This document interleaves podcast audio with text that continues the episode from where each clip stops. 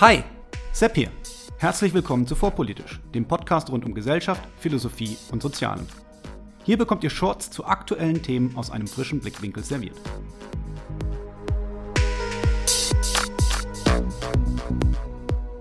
Heute Kontaktschuld. Was ist das? Wer hat sie erfunden? Und wo kommt sie zum Einsatz? Heute geht es um einen Begriff, bei dem es ziemlich unübersichtlich ist, was er bezeichnet, wie er verwendet wird und welche politische Funktion dieser Begriff heute spielt. Ich werde also einmal versuchen, diesem in seiner Herkunft nachzuspüren und anschließend versuchen, die verschiedenen Verwendungen zu beleuchten. Der Begriff der Kontaktschuld fällt heute in sozialen Medien immer wieder. Interessanterweise tut er das zumeist nicht als Vorwurf, sondern als Verteidigung gegen Vorwürfe. In der Form, dass darauf hingewiesen wird, dass es eine Kontaktschuld natürlich nicht geben sollte. Im Gegenzug wird auf diese Verteidigung zumeist mit einem Gegenangriff reagiert, die demjenigen, der auf Kontaktschuld hinweist, Selbstimmunisierung gegen Kritik bescheinigt. Zuletzt passierte dies dem bekannten Entertainer Harald Schmidt, der sich zusammen mit Hans-Georg Maaßen und Matthias Matusek ablichten ließ, denen Rechtspopulismus vorgeworfen wird. Zwar verwendete Schmidt selbst das Wort Kontaktschuld nicht, aber im Netz wurde diskutiert, ob er sich denn so hätte ablichten lassen dürfen, beziehungsweise ob diese Frage nicht per se eine Kontaktschuld implizieren würde. Schließlich ist weder bekannt, worüber Schmidt, Maaßen und Matusek sprachen, beziehungsweise ob sie sich über ein gemeinsames Foto hinaus überhaupt unterhielten.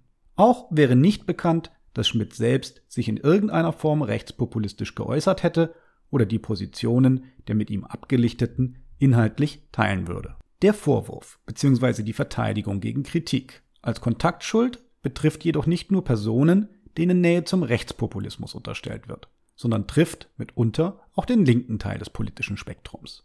So wurde Bundesinnenministerin Nancy Faeser 2022 ein Gastbeitrag angekreidet, bei dem es nicht um den Inhalt des Beitrags ging, sondern um die Frage, wo dieser erschienen war, nämlich im Magazin Antifa der Vereinigung der Verfolgten des Naziregimes Bund der Antifaschisten, welche der bayerische Verfassungsschutz als linksextremistisch beeinflusst beschreibt. Wenn es inhaltlich aber keinerlei Kritik an dem Beitrag gab, worin sollte sonst der Vorwurf bestehen, außer in einer Kontaktschuld? Was aber ist das, eine Kontaktschuld? Eingeführt wurde der Begriff schon lange, bevor es soziale Netzwerke und das Internet gab. Und die erste Verwendung findet sich bereits 1962 auch wenn das Phänomen, welches er beschreibt, natürlich schon älter ist. Tatsächlich geht er auf die Zeit des Verbots der Kommunistischen Partei Deutschlands 1956 zurück, als man nicht kommunistischen Gruppen oder Einzelpersonen versuchte, eine Nähe zur KPD vorzuwerfen. Die Wikipedia definiert dabei Kontaktschuld als Zitat die äußerliche Tatsache eines Kontaktes mit zu Recht oder zu Unrecht politisch verdächtigen Personen als solchen heraus ohne dass es dabei eine Rolle spielt, von welcher Art die Beziehungen waren oder welchen Inhalt die bei Gelegenheit des Kontaktes geführten Gespräche gehabt haben. Statt den Diffamierten selbst zu zitieren, sein Handeln zu charakterisieren, seine Beweggründe zu nennen, werden Orte, an denen er sich aufgehalten hat, oder Personen, mit denen er gesprochen hat, Publikationsorgane, in denen er geschrieben, Veranstaltungen, auf denen er gesprochen hat, Organisationen, in denen er mitwirkt politisch verdächtigt und so dann ein Rückschluss auf die politische Einstellung des Angegriffenen selbst gezogen. Zitat Ende. Dass dies einer unzulässigen Inbezugsetzung von Personen und oder Sachverhalten entspricht, sollte klar sein. Es ist somit ein klares ad hominem Argument, bei dem die Person und nicht ein Sachverhalt angegriffen wird.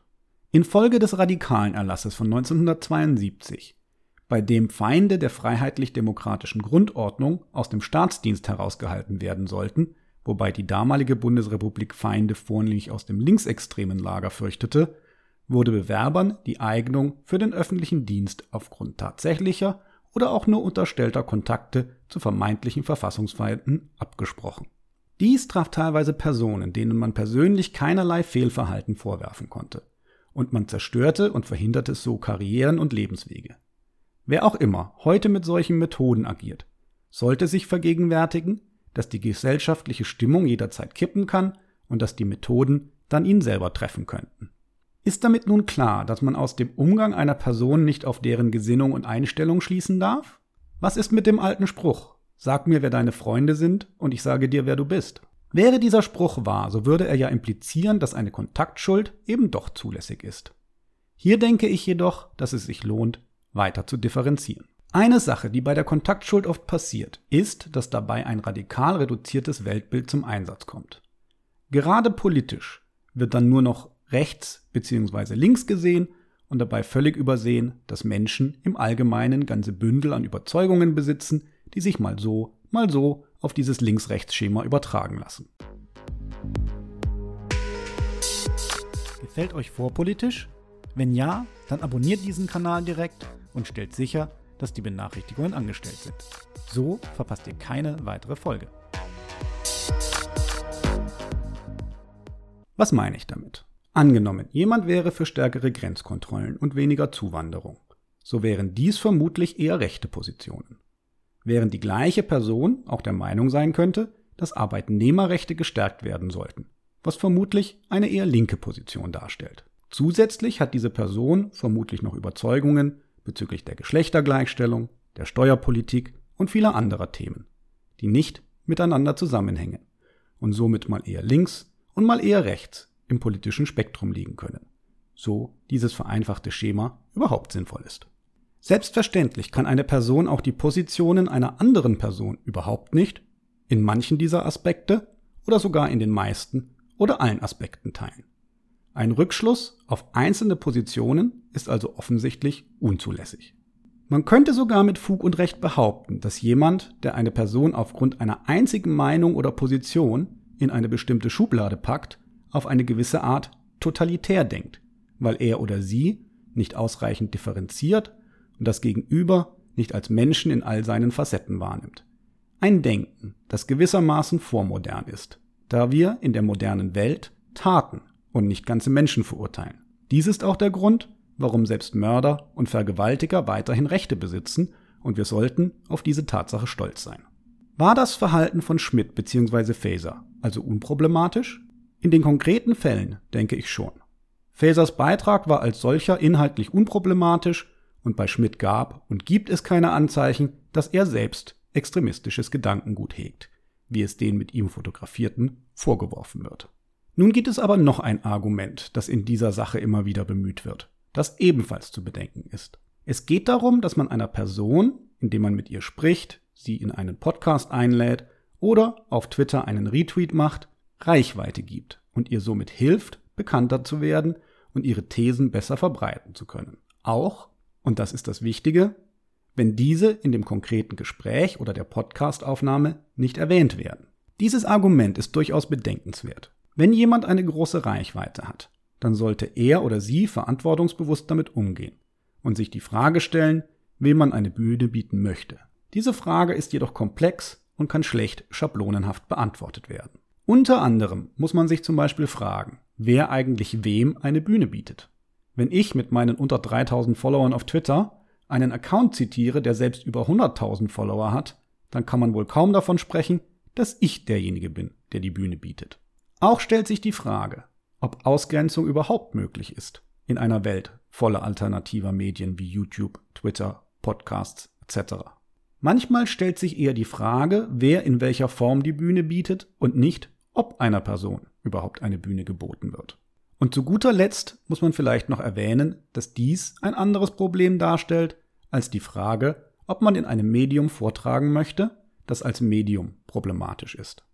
War es von Bernie Sanders in Ordnung, bei Fox News aufzutreten? Oder war Fox News als populistische Propagandamaschinerie so verbrannt, dass Bernie dort nicht hätte sprechen sollen? Darf und soll man der Bild oder dem neuen Reichelt-Format News Interviews geben? Einerseits validiert man diese Medien damit.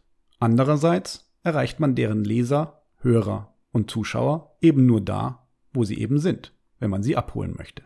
Ich persönlich fand es richtig, von Bernie Sanders zu den Fox News Zuschauern zu sprechen und zu versuchen, einige davon zu überzeugen. Schließlich bringt man so ja seine eigenen Standpunkte dort ein und nicht umgekehrt. Ich würde aber gleichzeitig genau schauen, in welcher Form und in welchem Format ich dies machen möchte oder eben auch nicht. Im Zweifel würde ich es lassen. Aber das ist nur meine persönliche Meinung. Am Ende muss jeder und jede diese Abwägung für sich selber treffen.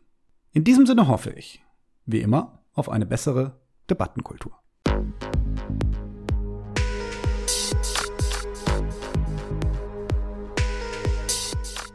Hier endet eine weitere Episode von Vorpolitisch, dem Podcast rund um Gesellschaft, Philosophie und Soziale. Vielen Dank für eure Zeit. Und wenn es euch gefallen hat, hört beim nächsten Mal wieder zu und vor allem teilt den Link zu diesem Kanal auf Facebook, Twitter und wo ihr sonst noch unterwegs seid. Warum nicht jetzt sofort? Ich bin Sepp macht's gut und bis zum nächsten Mal.